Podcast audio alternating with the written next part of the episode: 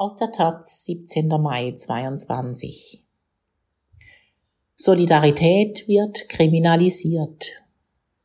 Am Samstag wird auf Sizilien der Prozess gegen 21 Seenotretterinnen wegen angeblicher Schlepperei beginnen. Es ist das bisher größte Verfahren.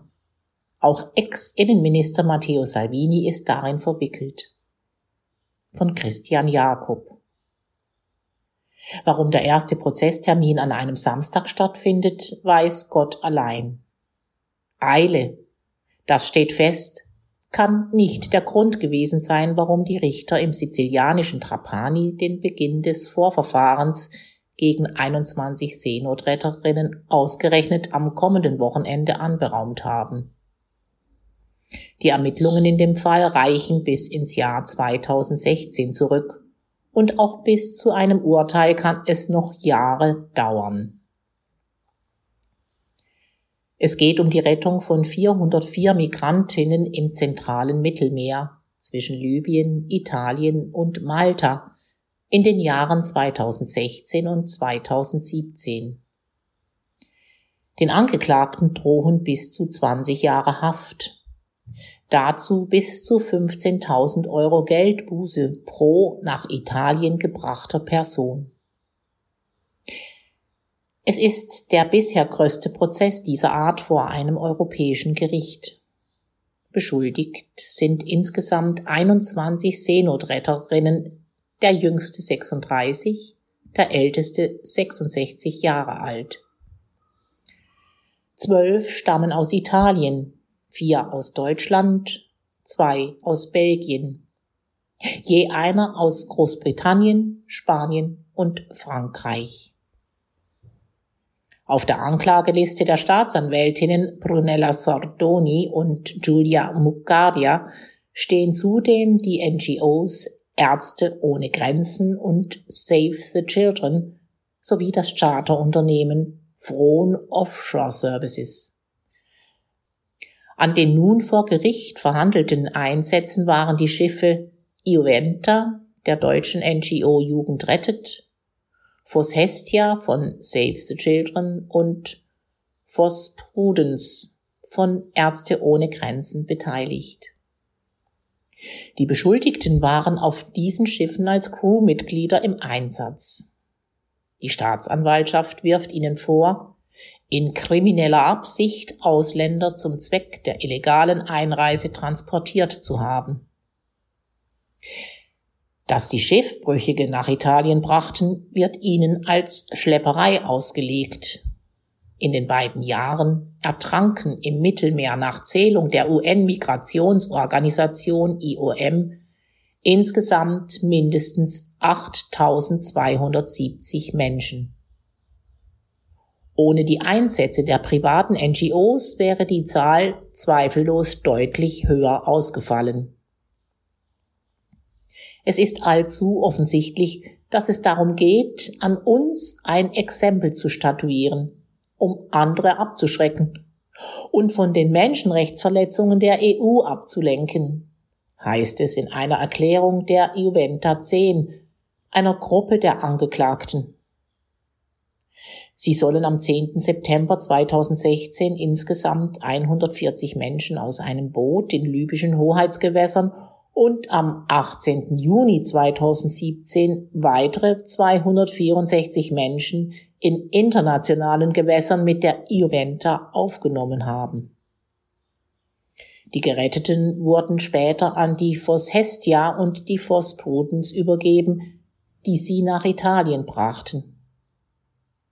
Am 18. Juni 2017 soll sich die Juventa Crew zudem mit libyschen Schleppern zu einer regelrecht vereinbarten Übergabe der Flüchtlinge verabredet und ihnen dabei drei Boote mit einem Seil aneinander geknüpft zurückgegeben haben, so die Staatsanwaltschaft. Diese seien in der folgenden Woche bei einem anderen Ereignis des Migrationsgeschehens wieder verwendet worden. Am 1. August 2017 beordert die italienische Rettungsleitstelle MRCC Rom die Juventa nach Lampedusa. angeblich um gerettete Syrer, die ihnen die italienische Küstenwache übergeben hatte, zu der Insel zu bringen. Die Polizei verhört die 15-köpfige, überwiegend aus Deutschen bestehende Crew und untersucht das Schiff. Am Nachmittag wird es beschlagnahmt. Die NGO hat es bis heute nicht zurückbekommen.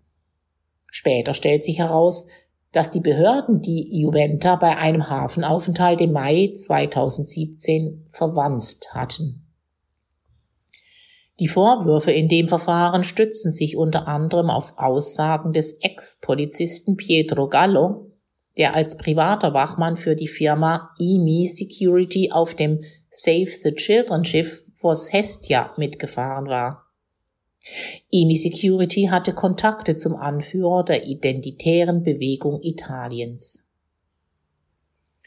Gallo will am 10. September 2016 dem Tag der ersten der nun in der Anklage inkrimisierten Rettungen, Verdächtiges beobachtet haben.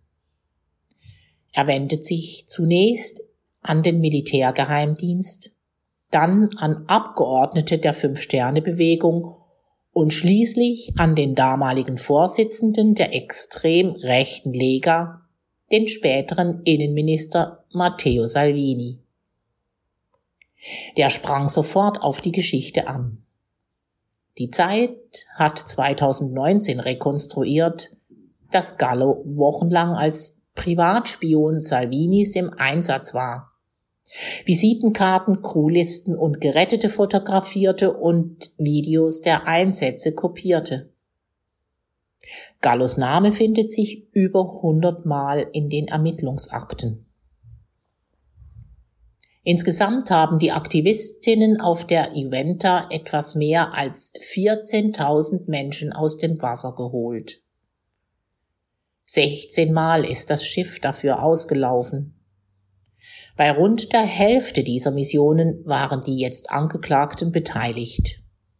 Die Prozessakten umfassen mittlerweile rund 30.000 Seiten in italienischer Sprache. Den Angeklagten wurde sie lediglich als Download-Link von der Staatsanwaltschaft übermittelt. Die Dokumente wurden dabei als Bild, nicht als Textdatei zur Verfügung gestellt, was eine maschinelle Übersetzung extrem aufwendig macht. Die Juventa 10 weisen den Vorwurf, mit libyschen Schleppern zusammengearbeitet zu haben, zurück.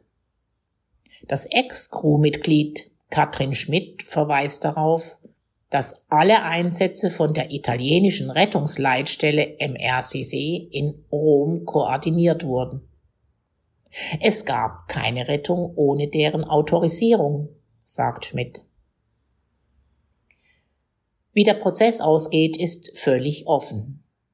Klar ist, selbst bei einem Freispruch sind die Beschuldigten bestraft. Denn die Kosten für die Vorbereitung sind schon jetzt enorm, der Zeitaufwand ebenso. Jeden Tag, sagte Schmidt schon 2019, sei sie mit der Vorbereitung des Prozesses beschäftigt. Akten lesen, mit Anwälten sprechen, Geld sammeln. Wir machen nichts anderes. Schmidt schätzt, dass Anwältinnen Reisekosten und nötige Gutachten mit rund 400.000 Euro zu Buche schlagen. Dieser Fall steht exemplarisch für den besorgniserregenden Trend, Recht zu instrumentalisieren, um Solidarität zu kriminalisieren, heißt es in einer Stellungnahme vom Europäischen Zentrum für Verfassungs- und Menschenrechte ECCHR und Amnesty International.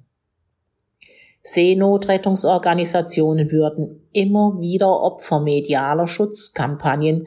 Es wurde mit unangemessenen Methoden, zum Beispiel Abhören, auch von Journalistinnen und Anwältinnen gegen sie ermittelt. Viele werten schon den Umstand der Anklageerhebung durch die Staatsanwaltschaft als Indiz für die Wahrscheinlichkeit einer Verurteilung. Doch das ist nicht gesagt. Der Richter, der das Verfahren in Trapani führen soll, gilt dem Vernehmen nach als sehr korrekt. Und auch ein anderes Verfahren zeigt dieser Tage, dass es vor Siziliens Gerichten keineswegs nur gegen Flüchtlingshelferinnen geht. In Palermo wurde am Freitag ein Prozess um eine Seenotrettung durch die spanische NGO Open Arms für Libyen fortgesetzt. Angeklagt ist dabei der extrem rechte Ex-Innenminister Matteo Salvini. Dem drohen wegen Freiheitsberaubung und Amtsmissbrauch bis zu 15 Jahre Haft. Salvini hatte im August 2019 dem Rettungsschiff Open Arms mit 147 Geretteten an Bord sechs Tage lang die Einfahrt in den Hafen von Lampedusa verboten. Die Migranten konnten das Schiff erst verlassen, nachdem die italienische Staatsanwaltschaft dies angeordnet hatte. Salvini verteidigte sich damit, dass er Italien mit seiner restriktiven Politik der geschlossenen Häfen vor einem Ansturm von Migranten habe schützen wollen. Italiens Senat hatte im vergangenen Jahr Salvinis parlamentarische Immunität aufgehoben und damit den Weg für die Gerichtsverhandlung freigemacht. Bei der Anhörung am vergangenen Freitag hatte Salvinis Verteidigung behauptet, es gäbe ein Video, das von einem italienischen U-Boot aufgenommen wurde und zeige, dass die 147 Aufgenommenen gar nicht in einer Seenotsituation waren, als die Open Arms sie an Bord genommen hatte. Es habe sich mit ihnen gar nicht um eine Rettung gehandelt, weshalb Salvini dem Schiff zu Recht die Einfahrt verweigert habe. Sie unterschlug dabei, dass die Flüchtlinge von den libyschen Schleppern in aller Regel in derart seeuntaugliche und überladene Boote gesetzt werden, dass sie schon allein deshalb als Notfall gelten müssen. So oder so, das Video sei der Staatsanwaltschaft zugeleitet worden, diese habe es aber unerklärlicherweise nicht in die Prozessakten aufgenommen. Der Subtext dieser Behauptung lautet, die Justiz wendet schmutzige Tricks an, um dem Ex-Minister zu schaden. Zu Beginn der Verhandlung im Dezember hatte Salvini das Verfahren als von den Linken und den Anhängern der illegalen Einwanderung gewollt bezeichnet. Die Anhörung wird am Dienstag fortgesetzt.